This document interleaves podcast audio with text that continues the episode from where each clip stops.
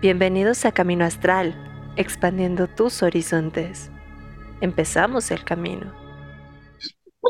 Yo solo, yo solo me acuerdo en el programa para decir que anda, que anda acá este, intensa. Ya me voy, gracias. Chicos, bienvenidos a otra emisión de Brujas del Caldero. Aquí, como siempre, empezando el programa con buena vibra. Eh, súper contenta, súper alegre, siempre botados de la risa por la, la buena convivencia y pláticas aquí que tenemos luego fuera del aire. Eh,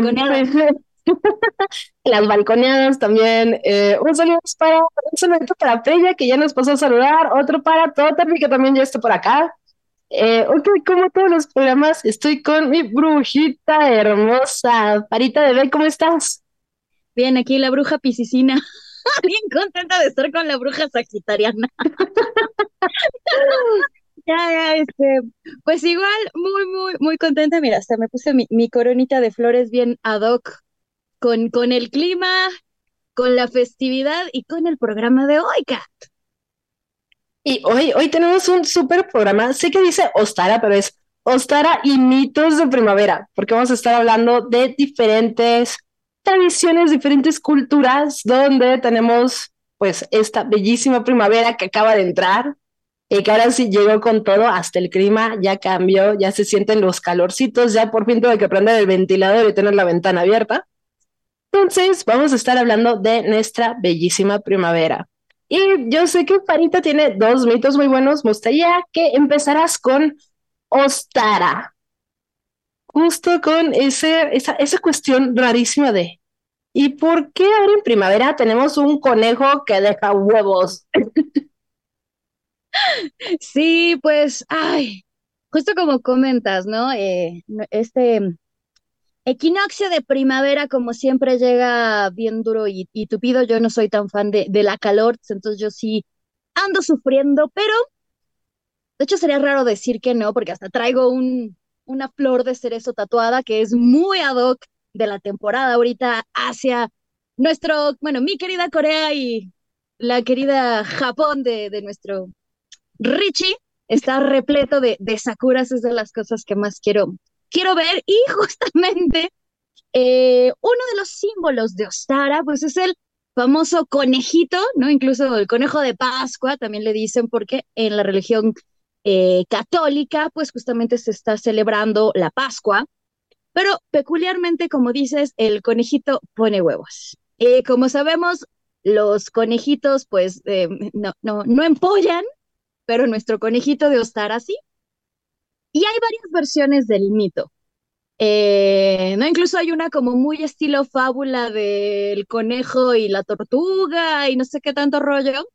Eh, pero el mito que les voy a, contar es justamente que, bueno, están todos los animales alrededor de la diosa Ostara, la diosa de la primavera, la diosa de los, de los comienzos, de las flores, eh, porque también en esta época pues empezamos a ver la, las flores florecer, valga la redundancia, ¿no? Estos retoños, estos capullos ya están eh, asomando sus primeros colores, porque aún no es época de cosecha, por eso no digo frutos, sino me refiero simplemente a las flores, ¿no? Ya vemos eh, color en la, en la naturaleza. Y entonces la, estaba el conejito ahí muy feliz junto, junto a la diosa, recibiendo las bondades de la diosa, porque la diosa empieza a, repartir eh, pues los dones, empieza a decir, bueno, tú vas a ser rápido, tú vas a, ser lento, empieza así como, como a repartir eh, las características de los animalitos y entonces el conejo está muy agradecido con la diosa que quiere darle un regalo, pero no sabe qué regalar. porque Pues el conejito no tiene nada. Lo único que tenía era un huevito, un huevito que se iba a comer, lo cual también es curioso porque, pues bueno, los conejos no son carnívoros, pero el conejito de nuestro mito iba a comerse un huevito. Entonces, lo que hacen es pintarlo justamente con los colores de la naturaleza, decora este hermoso huevito y se lo da a la diosa como regalo. El huevo también lo que representa, pues, es justamente los inicios. Es la época en la cual también empezamos a, ver a los animalitos ahí medio cachondones, ¿no? algunos ya empiezan a, a, a parearse, entonces el huevo es la semilla, es el inicio.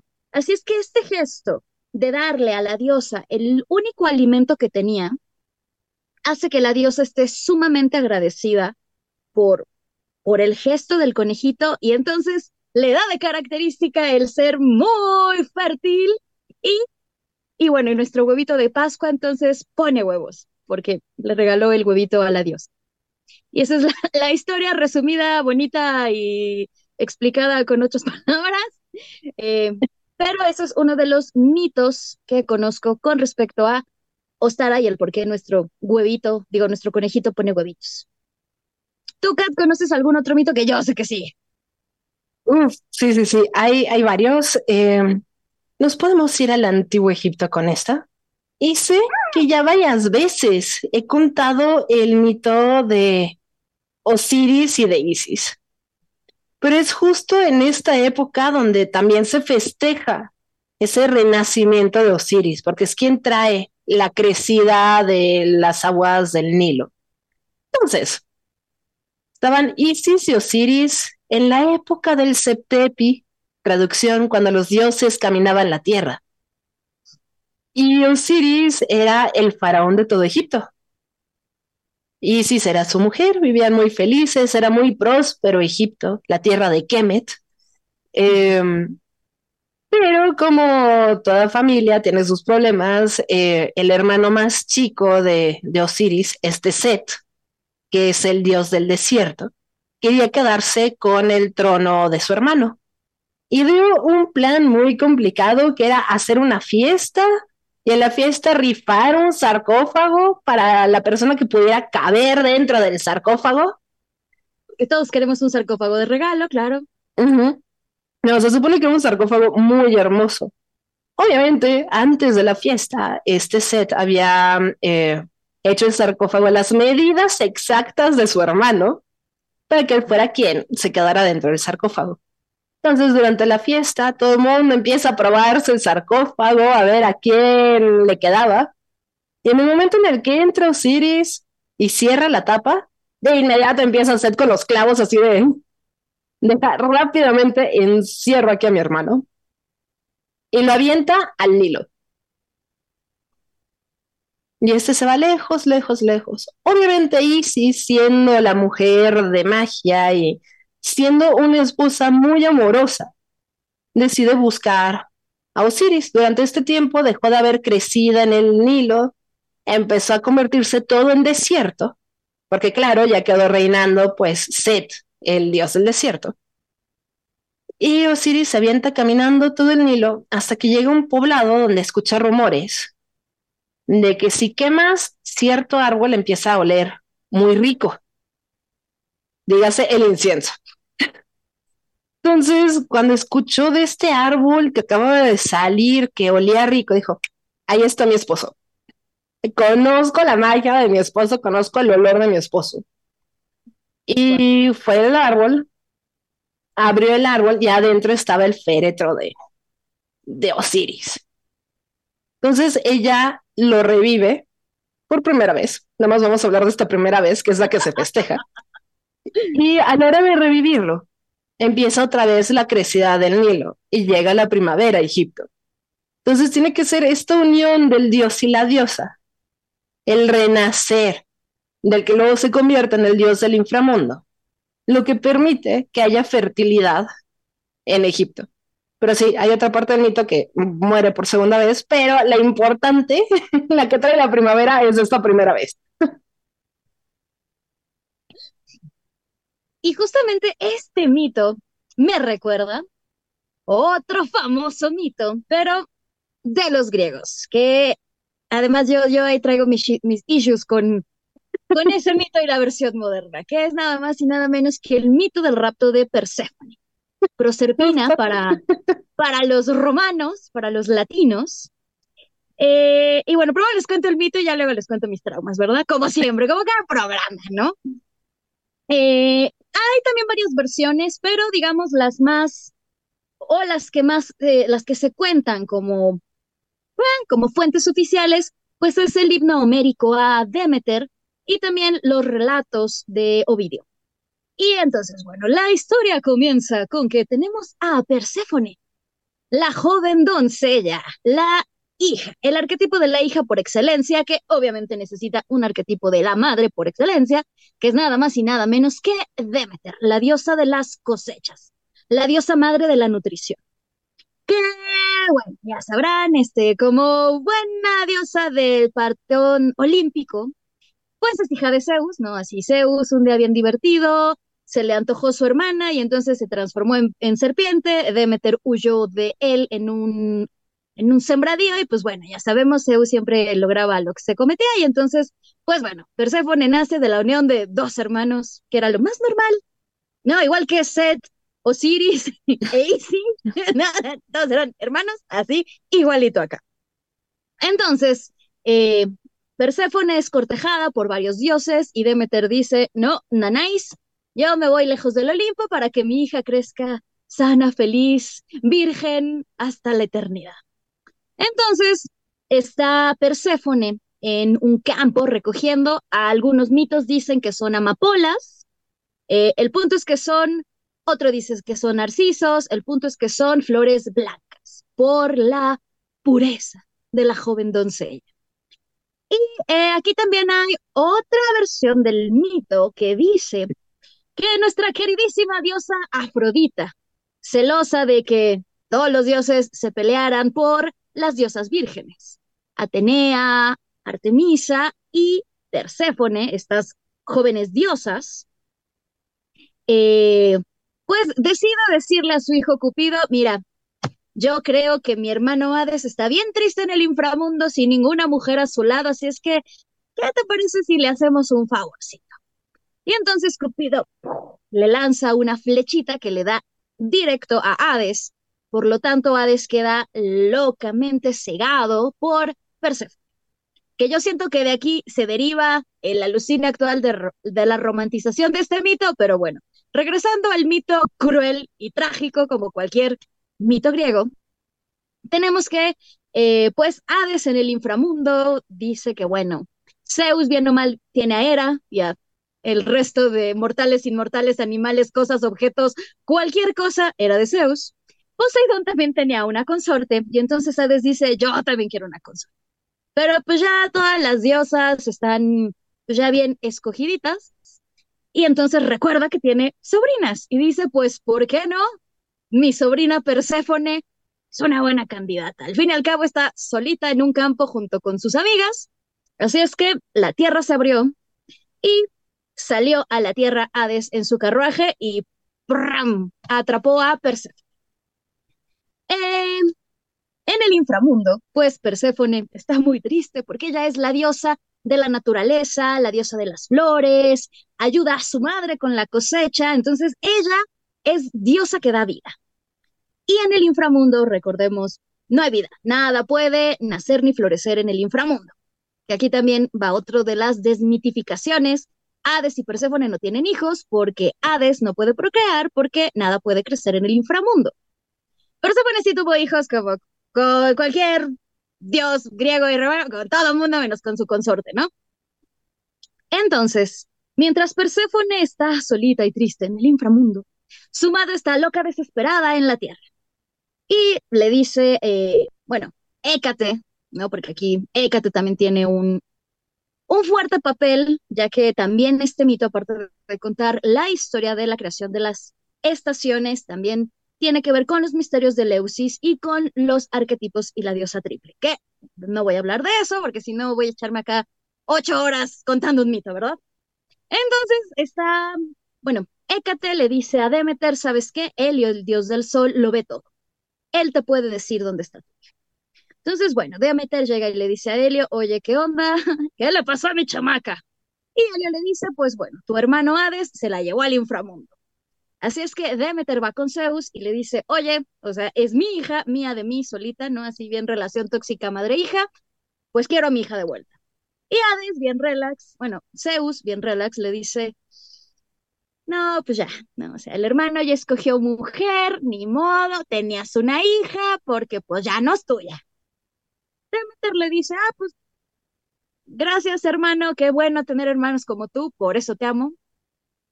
Y ella dice, mientras Perséfone no esté conmigo, nada va a crecer en la tierra. Los dioses dicen, eh, capricho de vieja. Ya saben, el patriarcado. y es, es, que este mito cuenta muchas cosas. Esa es como la importancia de este mito, más allá de la historia de Hades y Perséfone. Entonces, eh, Demeter empieza a pagar por la tierra, eh, le enseña a los humanos la agricultura, porque los humanos, el hombre, deja de rezarle a los dioses, porque les reza, les reza, le hacen ofrendas, le hacen rituales, y pues no hay cosecha. Entonces, de repente Zeus empieza a preocuparse y dice, ay, creo que la carnala es más que un capricho, creo que ahora sí se enojó de verdad. Entonces, tal vez sí deba de hablar con Hades y decirle que regrese a la sobrina. Así es que también aquí hay varias interpretaciones. Algunos dicen que es Hécate, que es una de las diosas que puede entrar y salir sin problemas del inframundo por ser la portadora de las llaves. Y otros mitos dicen que es nada más y nada menos que Hermes, Mercurio, el mensajero de los dioses, que tiene los zapatos con alitas, que después una marca deportiva se los va a piratear, este logo, pero bueno. Entonces llega Hermes con Hades y le dice, oye, ¿qué crees? pues que hay una revuelta en la tierra porque te llevaste a la sobrina y la quieren de regreso. Y Hades, así bien quitado la pena, le dice, no, sí, claro, tú llévatela, ¿no? Así como de, adelante, ¿no? Llévense. Y bueno, Perséfone regresa con su madre, feliz, así, ay, mami, la otra, ay, hijita de mi vida y de mi alma, ¿no? Y hay un pequeño detalle. Si uno consume alimento en el inframundo, queda condenado a estar en el inframundo. Así es que en cuanto Perséfone regresa con Demeter, la primera pregunta que le hace su mamá, más allá de preguntarle, mijita, ¿estás bien? ¿Te pasó algo? ¿Te, algo? ¿Te hizo algo indebido tu tío? le preguntó, mijita, ¿comiste algo allá en el inframundo? Y entonces Perséfone le dijo, no, mamá, no comí nada. Entonces cuando iban a celebrar, Perséfone le dice, solo comí, que igual aquí hay 20.000 interpretaciones, si fueron cuatro o seis granos de granada. Por lo tanto, Perséfone queda condenada a estar la mitad del año, seis meses junto a su mamá, y seis meses junto a su ahora consorte Hades en el inframundo. Que esto se relaciona con las cosechas y con las estaciones. Porque mientras Perséfone está en el inframundo, hay frío en la tierra. Y Perséfone se encarga, junto con su madre, de cuidar las semillas desde dentro de la tierra, para que cuando Perséfone los siguientes seis meses esté fuera del inframundo, en la tierra junto a su madre, se dediquen a cuidar de las plantas, de las flores y de los frutos, para que siga existiendo alimento para los humanos. Así es que bueno, esa es la interpretación del mito. Intenté mezclar o bueno, meter varias de las versiones. Eh, ¿Qué es un mito? Que, como les decía, toca muchas cuestiones. En primero, los misterios de Leusis, que fueron unos ritos de los más, más duraderos y de los más herméticos. Eh, también explica el arquetipo de la triple diosa con una triada, eh, Demeter, bueno, Hécate, Demeter, Perséfone. Cuenta justamente la creación de las estaciones. Perséfone también es considerada una diosa de la primavera. Y en años, más bien en años actuales, por alguna extraña razón, se empezó a romantizar este mito, creando una versión bien al estilo Romeo y Julieta, ¿no? Así Shakespeare se quedó corto, con eh, una romantización de que Hades y Perséfone se amaban y querían estar juntos, lo cual ni al caso, nada que ver con la historia real del mito, ¿no? De hecho, Perséfone si realmente se enamora de algún dios es el, la obsesión que le da por Adonis y la lucha que trae ahí con, con Afrodita. Pero bueno, esta es la explicación según los griegos y los romanos. Con los romanos es eh, Proserpina, que es Perséfone, que también, mientras como reina del inframundo recibe el nombre de Proserpina o de Perséfone, y cuando está con su madre o cuando es la joven doncella, su nombre es Core, que justamente significa doncella o hija. ¡Tata! Esa fue mi super historia. ¡Yay! Y para feliz. ¡Woohoo! Dejen, voy a poner aquí un, corazoncito para que sea que estoy bien emocionada. Pues yo me voy a ir ahora al lado nórdico. donde tenemos dos mitos que convergen en este momento. Empezamos con que se festeja en tradición nórdica ahorita es el Disablot. Y es justo esa celebración hacia las diosas. Em, el inicio de la primavera realmente se va marcando desde Yule con este sacrificio que se le hace de los jabalís a Frey para que traiga el sol. Pero ya empezando el sol, se necesita completar con su gemela, que es con Freya. Entonces es justo en el Disablot, donde Frey y Freya, siendo carnalitos, em, fertilizan toda la tierra. Eso suena un poco extraño. Sí, pero, pero el hecho de que, o sea, son gemelos le daba todavía como más importancia a, a esta parte, donde uno trae el sol y la otra trae la cosecha. Y es a través del sol y las lluvias y la cosecha que empieza toda la primavera. Entonces, esa es la primera parte del mito, que es Frey y Freya fertilizando toda la tierra y permitiendo que exista. Pero hay otro mito también muy relacionado con la primavera y que habla de Idun. Idun eh, fue una joven diosa que eh, tenía un jardín con manzanas que le daba juventud a todos los dioses. Entonces, obviamente era de, de las diosas menores, eh, entre comillas, porque su rol era muy importante, eh, dentro de la mitología, porque gracias a ella los dioses podían vivir para siempre, siempre y cuando comieran de las manzanas que ella tenía. Pero, pero, pero, el mito que les voy a contar no empieza exactamente con Idún. Empieza como casi toda mitología nórdica. Estaban Odín y Loki vagando por el mundo cuando eh, se encuentran un, en algunos mitos es un jabalí, en otros es un tipo de, de toro, de buey. Lo matan y lo quieren cocinar porque querían pues aprovechar el picnic, ¿no? Eh, pero de repente ven que hay un águila al lado de ellos. Cada vez que ellos intentaban prender fuego, el águila, algunos dicen que soplaba sus alas, otro que era un águila mágica que podía controlar el fuego y no permitía que pudieran prender el fuego. Entonces, Odín y lo que deciden hablar con el águila y decirle, oye, ¿nos das chance de, no sé, cocinar la carne? Y esto dice, ok, les voy a dejar hacerlo si es que me regalan un pedacito de esa carne. Quiero una porción. Dicen, va, sí, ven por tu porción de carne. Se acerca el águila. Y Loki, siendo el ente del caos hermoso que es, agarra una rama y le intenta pegar al águila para alejar al águila y no tener que compartir la comida. El águila agarra la rama, que todavía Loki está agarrando, y sale volando. Entonces Loki queda agarrado de la rama que está, de la cual está agarrada el águila y se va volando. Y en la mitad del vuelo, eh, tienes a Loki ahí volando diciendo, por favor, suéltame, regrésame ahí con Odín. Y el águila le dice, no, yo soy un gigante. Soy el gigante Yassi, si no mal recuerdo. Em, y le dice, no te voy a soltar, te voy a tener aquí encerrado conmigo. Y se lo llevó a la tierra de los gigantes. Loki sigue hablando con Yassi y ah, llegan a un, a un acuerdo. Yassi lo que quiere es a Idun y a sus manzanas. Y es la única condición con la que va a soltar a Loki.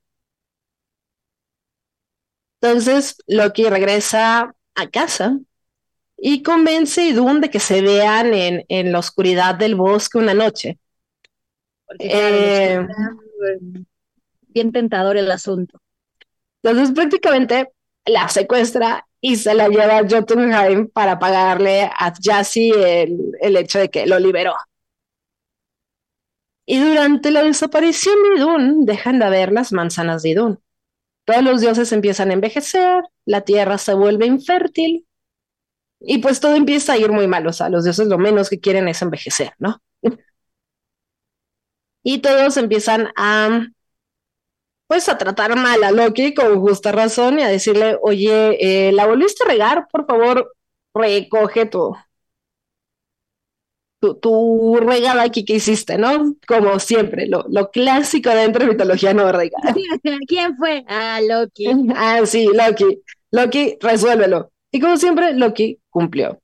Pidió, eh, le pidió a Freya su manta de, de halcón. Se la pone, se convierte en halcón. Y vuela hasta Jotunheim para encontrar eh, a Idun. La encuentra sola en la sala de Jassy. Y para podérsela llevar y secuestrársela más fácil de regreso a Asgard, la convierte a ella en una nuez. Entonces el halcón agarra, se lleva la nuez de regreso hasta eh, Asgard. Obviamente, Jassy se dio cuenta de que algo no estaba bien y los empezó a corretear. Pero ya cuando eh, se estaba acercando a las puertas de Asgard, que ya tenía Jassy justo atrás de él, todos los dioses hacen una fogata gigante porque dijeron, ¡Ah! regresa Loki, trae algo agarrado entre sus patitas que probablemente va a ser nuestra queridísima Idul, y lo vienen correteando. Entonces, em, hacen esta fogata grandísima que llega hasta los cielos. Al ser un halcón es un poquito más ágil que un águila, entonces Loki logra esquivar el fuego y entrar por la reja. Pero ya si no tuvo esa eh, misma suerte, y algunos dicen que se quemó justo em, en la fogata. Otros dicen que eh, nada más cayó y que fueron eh, los mismos Aesir quien le dieron muerte a Yassi justo en las puertas de, de Asgard. Pero justo este mito también muestra ese ciclo de estaciones del robo de la diosa de la fertilidad y todas las bondades que ella trae y obviamente su regreso. Mm, exactamente, porque ya van tres mitos que vemos, ¿no? Los nórdicos, bueno, griegos, romanos y, los egipcios, y en efecto, todos son, todos nos hablan de este ciclo muerte-renacimiento, eh, de la cosecha, más bien de la no crecida, de la no cosecha, porque justamente eso es parte importante de, de Ostara o de estas épocas. ¿No? Que empezamos con las cosechas, la tierra ya está lista. Renacemos. Exacto, renace, digo, yo siempre lo digo, tal vez de este lado del charco no lo vemos tan obvio, porque no tenemos nieve, o bueno, en México, en Estados Unidos y en otros países seguro sí. No tenemos nieve, no vemos esta tierra congelada, eh, blanca, ¿no? Bien o mal en México, ah, cafecito. Pero sí vemos las flores. Pero exactamente, pero sí vemos las flores, sí vemos este, este color tan, tan propio de la temporada, ¿no? El amarillo, el rosita, colores así primaverales, el verde, ¿no? Los retoños. Y encuentras eh, frutas bonitas en la tienda. sí. Eh, y empieza, ¿no? Todo, digamos, empieza de nuevo la vida. Incluso, voy a decir, nosotros mismos nos sentimos más energéticos ¿no? Porque ya no hace frito, ya no quieren, perdón, es que estaba la Caspis y, me llenó de, de, cabellitos, así es que si oyeron miau miau, será la Caspis, llamada por la diosa. Y hoy que hablé de Perséfone, la Perséfone, mi gatita, bueno, ah, no, sí, ya la vi, está allá encima de un librero, pero ni sus luces, ¿verdad? Tengo otro mito que es la muerte de un dios. Otra vez, otra muerte de dios, porque ya, ya hablamos mucho del rapto de las chicas. Ahora vamos a otra muerte de un dios. Que también, eh, bueno, súper relacionado, los dioses del inframundo y las muertes. Va, cuenta, cuenta. Pues es el mito de Ishtar, entonces nos vamos a la antigua Babilonia. Entonces, Ishtar tuvo un hijo llamado Tamus y mandó a Tamos a vivir en el mundo terrenal en vez de estar con los dioses. Y este se volvió así como, oh, el gran amado, el que trae lo verde a la tierra. Y era pues un dios muy guapo, muy atractivo, muy fértil, o sea, todo lo que te puedes imaginar con dios de la fertilidad. y todas las chicas por favor. y todos los animales corrían a él, todas las plantas se iban eh, levantando a cada uno de sus pasos. Entonces, era la epítome de un dios de la fertilidad.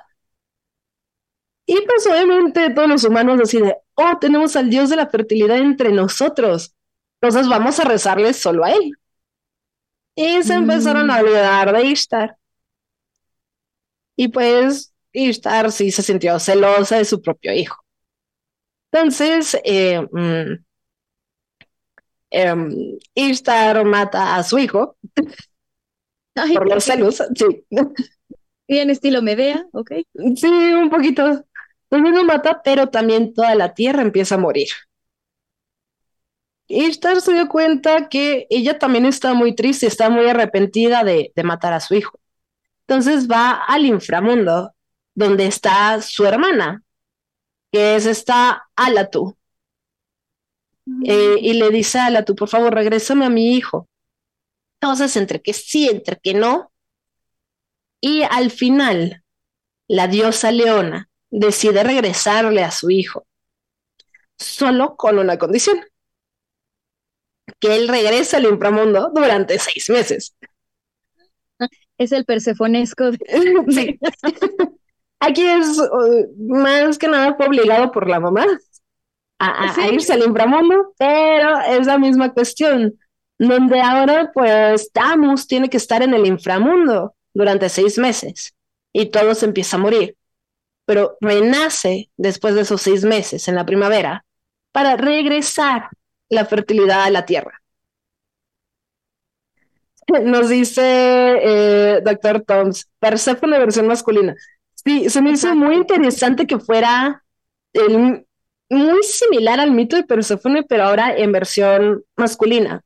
Y además no fue un rato, fueron los celos de su propia madre, pero se me hizo muy, muy interesante esa cuestión de ahora va a ser el dios el que termina yéndose al inframundo durante seis meses.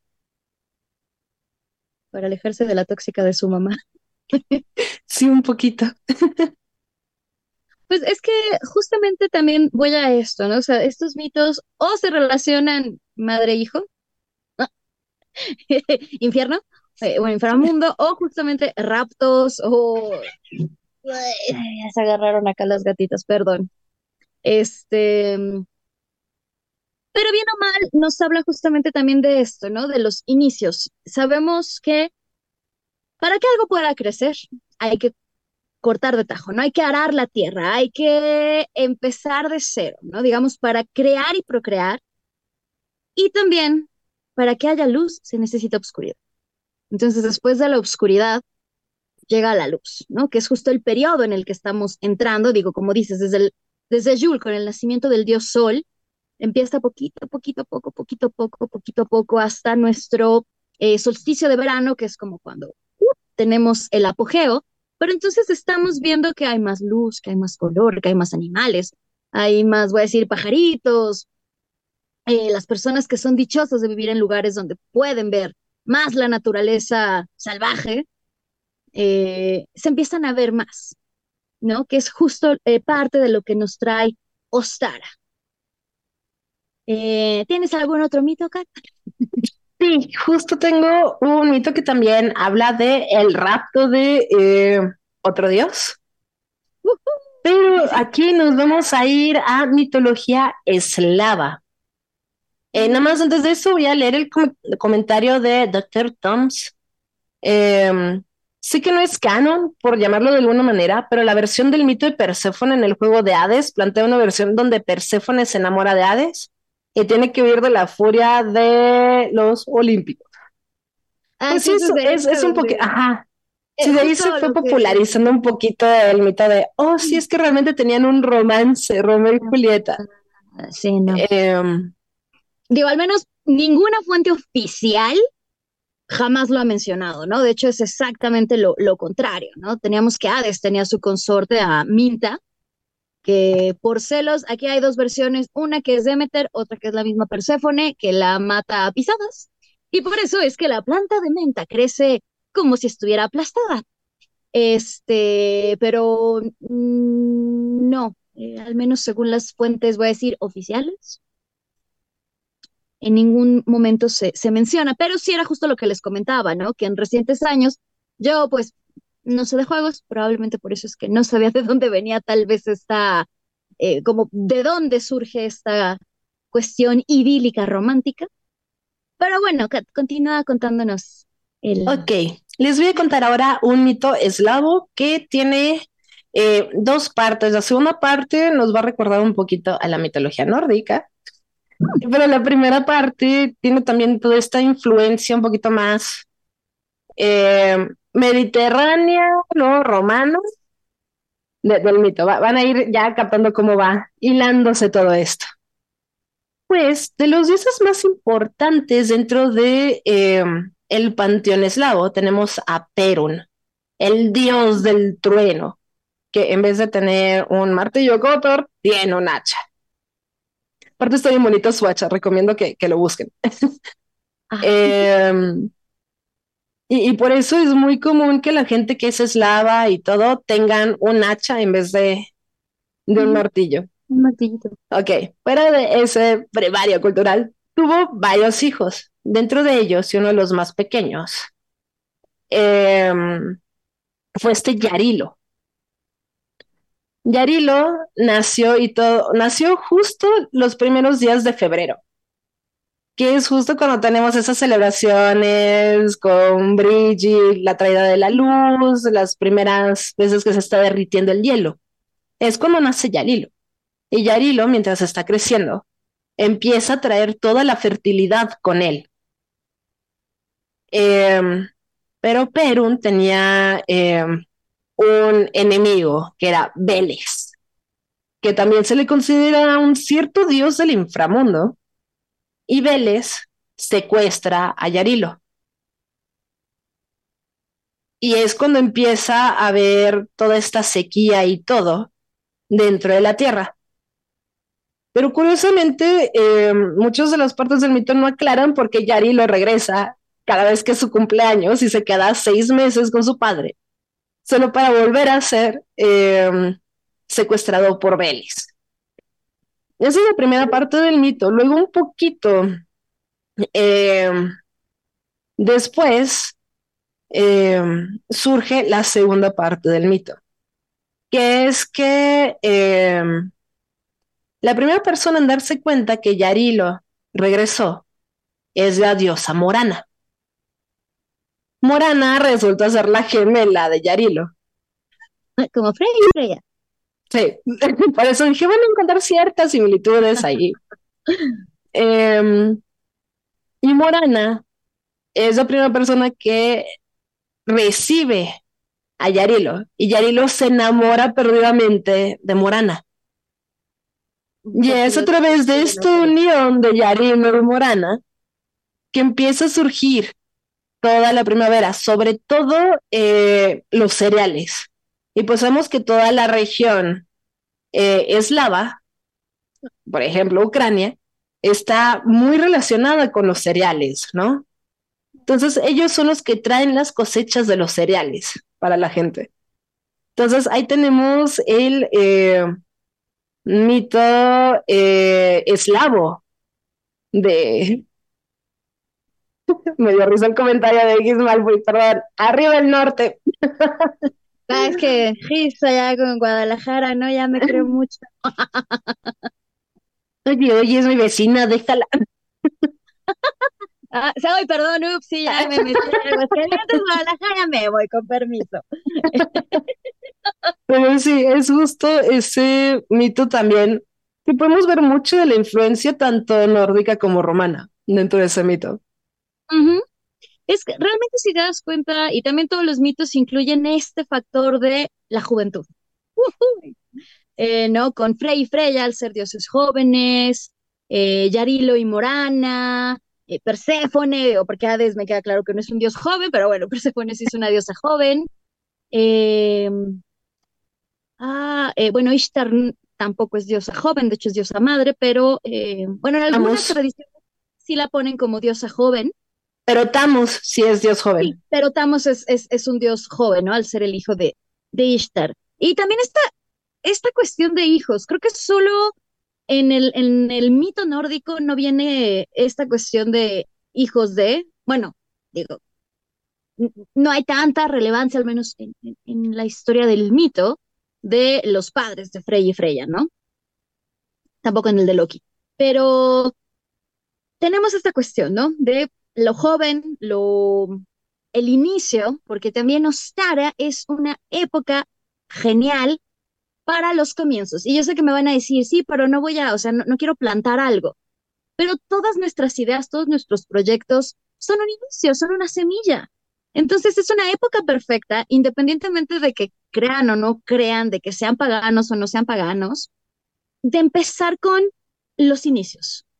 Eh, que también eh, parte de lo que a mí me cuesta mucho, yo soy muy hiperactiva y ahora que estuve estática me he dado cuenta que eh, así salí como revolucionada, no ahora quiero hacer 20 mil cosas, pero todo es un proceso, un proceso que lleva tiempo. Y esto lo vemos justamente con, con estos mitos, con la historia de la germinación, de cómo plantamos una semilla en la tierra y tenemos que esperar a que empiece a crecer, a que se empiece a desarrollar, a que empiece a, dar eh, florecitas, a que empiece a crecer un fruto, a que el fruto crezca, a que el fruto esté maduro y lo podamos consumir. Y luego este fruto eh, se marchita o nos lo consumimos y de sus semillas otra vez empieza este ciclo. Entonces, es, estos mitos también nos hablan justamente de esto, de que todo es un proceso, de que eh, a veces estamos arriba, a veces estamos abajo, y ahora lo voy a ligar con la carta de la rueda, aunque no tenga nada que ver, creo que más con la primavera sería la emperatriz, que yo traigo aquí mis aretitos. Em, pero entonces es una época ideal para empezar con todos nuestros rituales de tanto de prosperidad y abundancia, como también con rituales dedicados a los inicios. Eh, un, quiero un trabajo, quiero un viaje, un viaje a Asia, señor producción, este, quiero no sé, renovarme a mí misma, quiero iniciar una dieta o, un nuevo deporte o una rutina, un estudio, todo aquello que ustedes quieran, que también mi consejo es enfóquense a uno, porque cuando nos enfocamos a mil y díganmelo a mí la doña multitask, eh, pues nunca podemos con todo, ¿verdad? Entonces, enfocarse en algo que quieran eh, ir proyectando, que quieran ir haciendo, y justamente eso, empezar de poco a poco, empezar a regar nuestro proyecto, es decir, empezar a nutrirlo. Me puse bien poética, ¿verdad? No, pues justo Gis te pregunta que si hay algún tipo de ritual especial que tengas como Wicca. Sí, no solo como Wicca, Gis. Ay, qué bonita que Es que Gis es como mi, mi niña hermosa dorada. Ay, te amo, Gis. Sí, hay, hay muchos, Gis. Depende de, de lo que queramos hacer. Yo ahorita estoy muy, muy eh, fascinada con los spell jars, que son, eh, le llaman también hechizo en botella que es justamente en una botella de vidrio. Digo, igual vamos a estar compartiendo algunos rituales en las redes sociales de Camino Astral. Poner todo aquello que queremos. Eh, cosechar. ¿Cómo que? Por ejemplo, yo lo que siempre hago, y no tengo ahorita aquí a la mano, pero lo ideal también, digo, no se emocionen, no vayan a querer acá un. ¿Por qué no? bueno, yo, yo siempre, yo soy pequeña, ¿no? Entonces yo siempre hago las cosas a mi tamaño. Y aparte soy muy aesthetic, como le dicen ahora, ¿no? no, así botellita de vidrio con tapita de corcho, y si no, el punto es que sea una botella de vidrio. Eso es lo, lo principal. ¿Qué vamos a poner ahí? Semillas. Eh, arroz es una semilla muy eh, relacionada con la fertilidad, con la prosperidad. Por eso era cuando se casaban los novios les aventaban arroz, y no maíz, no habas, no frijoles, arroz. No, porque está justamente relacionado con esta cuestión de la abundancia y la prosperidad. Lentejas. Lentejas. A mí me gusta mucho trabajar con los colores de, voy a decir, de la temporada. que Nostara es amarillo. Entonces yo siempre en Nostara trabajo con maíz, con granos de maíz. También eh, ponerle, en este caso depende con lo que queramos trabajar, porque hay muchas hierbas, ojos secas, tienen que ser secas, digo, yo me gusta ser muy específica, eh, relacionadas con cosas que queremos trabajar, desde el amor, el dinero, ya saben, yo estoy traumada con los viajes, pero siguiendo, por ejemplo, con esta cuestión de la abundancia, albahaca y tomillo son excelentes. Eh, también la canela, la canela también se acostumbra con, para el dinero. Podemos, si quieren hacer uno de abundancia o de dinero como tal, monedas. Si quieren viajar, pues una moneda de los, del país o los países a los que quieren ir, qué genial. Eh, Hierbabuena hierbabuena aumenta también, justo como les decía del mito del rapto de Perséfone, la menta es muy propicia de esta temporada. Eh, a mí en lo personal me encanta la menta blanca, huele delicioso y sabe más fuerte que la menta mm, eh, verde. También le pueden poner eh, citrino o cuarzo amarillo, venturina verde o pirita, pirita que se le conocía como el oro, el oro falso y yo lo que siempre hago es justamente poner mi petición dentro de esta botellita, es decir, escribir. Y mientras voy poniendo todo en mi frasco, es justamente estar conectado con la energía de lo que queremos lograr. Y ojo, no se trata solo de hacer el, frasco. O sea, hago mi frasco y ya me va a llegar un viaje a, a Corea así nada más porque sí. Bueno, igual y se va. Por favor.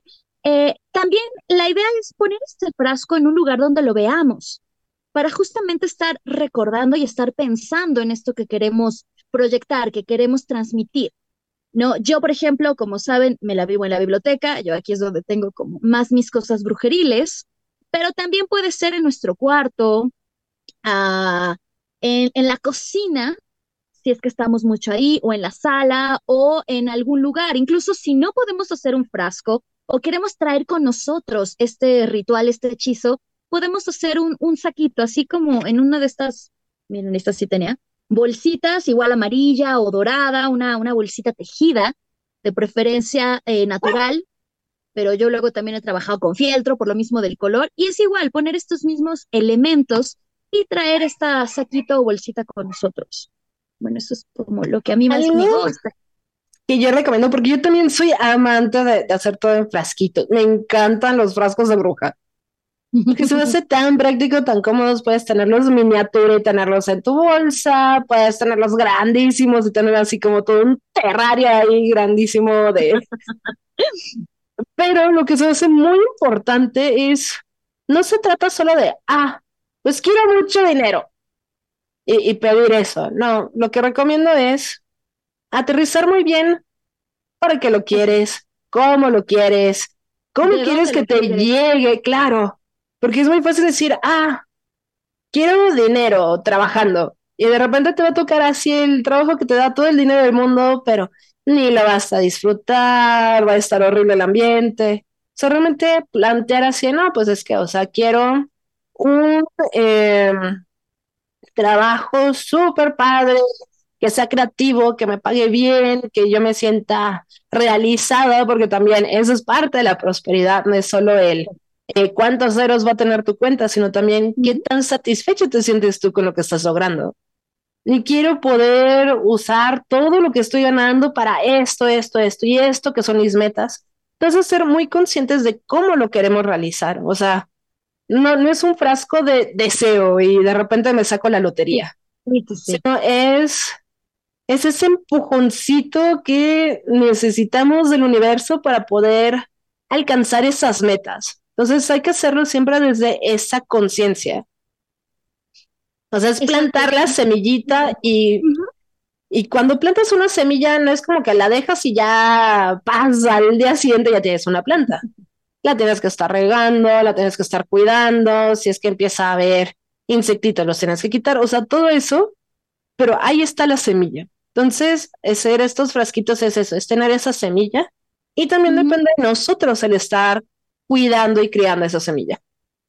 Exactamente, era justo lo, lo que comentaba, ¿no? Con esto de los procesos, porque muchos, y también con esto que les decía, enfóquense a una cosa, Yo sé que muchas veces queremos todo el universo, ¿no? Yo así de, uy, quiero, yo, yo siempre quiero ir a todos lados, yo quiero viajar a todo el mundo y, y quiero dar clases y quiero Me escribir debes libros una visita. Así de, producción, este, tenemos 20 mil planes, pero justamente es eso, es aterrizar, ¿qué es lo que realmente quiero? ¿O con qué voy a empezar? Y como dices, es ir cuidando esta... eh, también otra cosa, y justo relacionado con el tema, los huevitos. Los huevitos de Pascua, no crean que solo es hacer un huevito y ya. De hecho, la idea principal es justamente dibujar o pintar en nuestra cáscara de huevo aquello que queremos, aquello que queremos eh, lograr, que queremos eh, formar. Entonces dibujamos eso a nuestro huevito, ya sea para decorar en nuestro altar. Y quienes no tengan altar, eh, la idea también es pintar huevitos, eh, rellenarlos con semillas y repartir esas bendiciones, esa prosperidad que tenemos con los demás. Es decir, zorrajarle los huevitos a personas que queremos. Digo, claro, avísenles, no lleguen nada más y sácatelas, porque es justamente compartir nuestra prosperidad.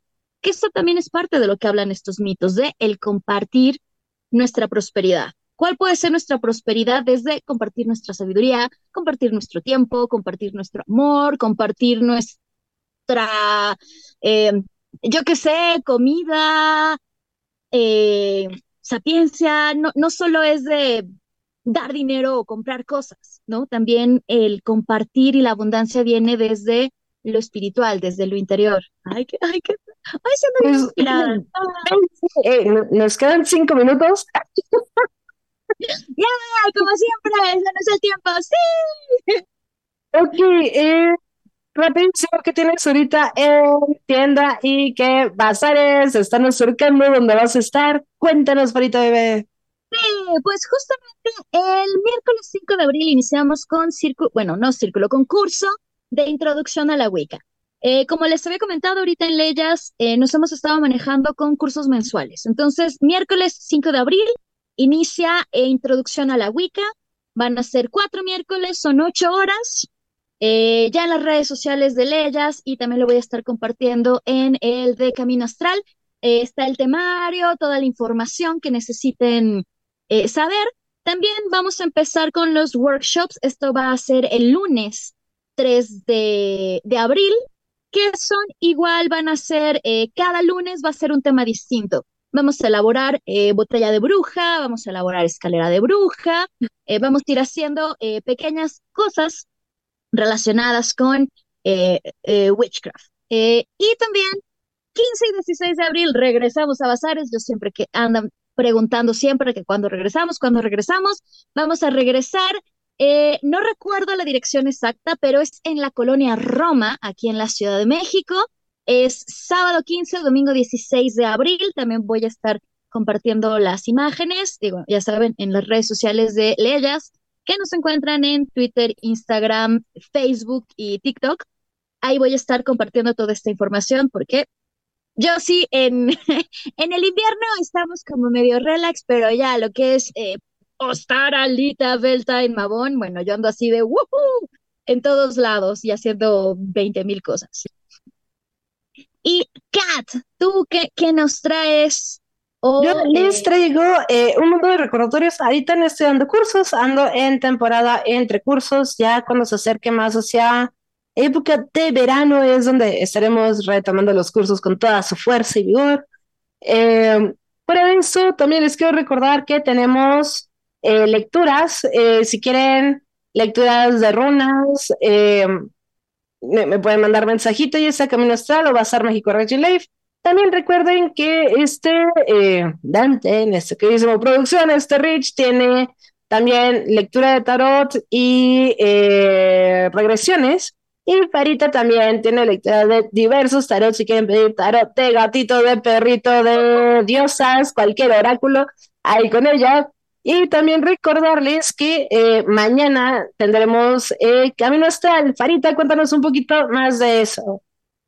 Sí, justamente eh, mañana a las 8, por única ocasión, eh, vamos a tener Camino Astral y vamos a estar hablando de lo que es la astrología y los signos zodiacales. Uh, no, ya es- si Pisces hace pareja con, a decir, con, con Géminis, con Libra, etcétera, etcétera. Mañana vamos a estar hablando justamente de esto con, con una especialista para, pues bueno, si creen o no creen en los horóscopos y todas estas cosas, mañana vamos a desmitificar muchas cosas.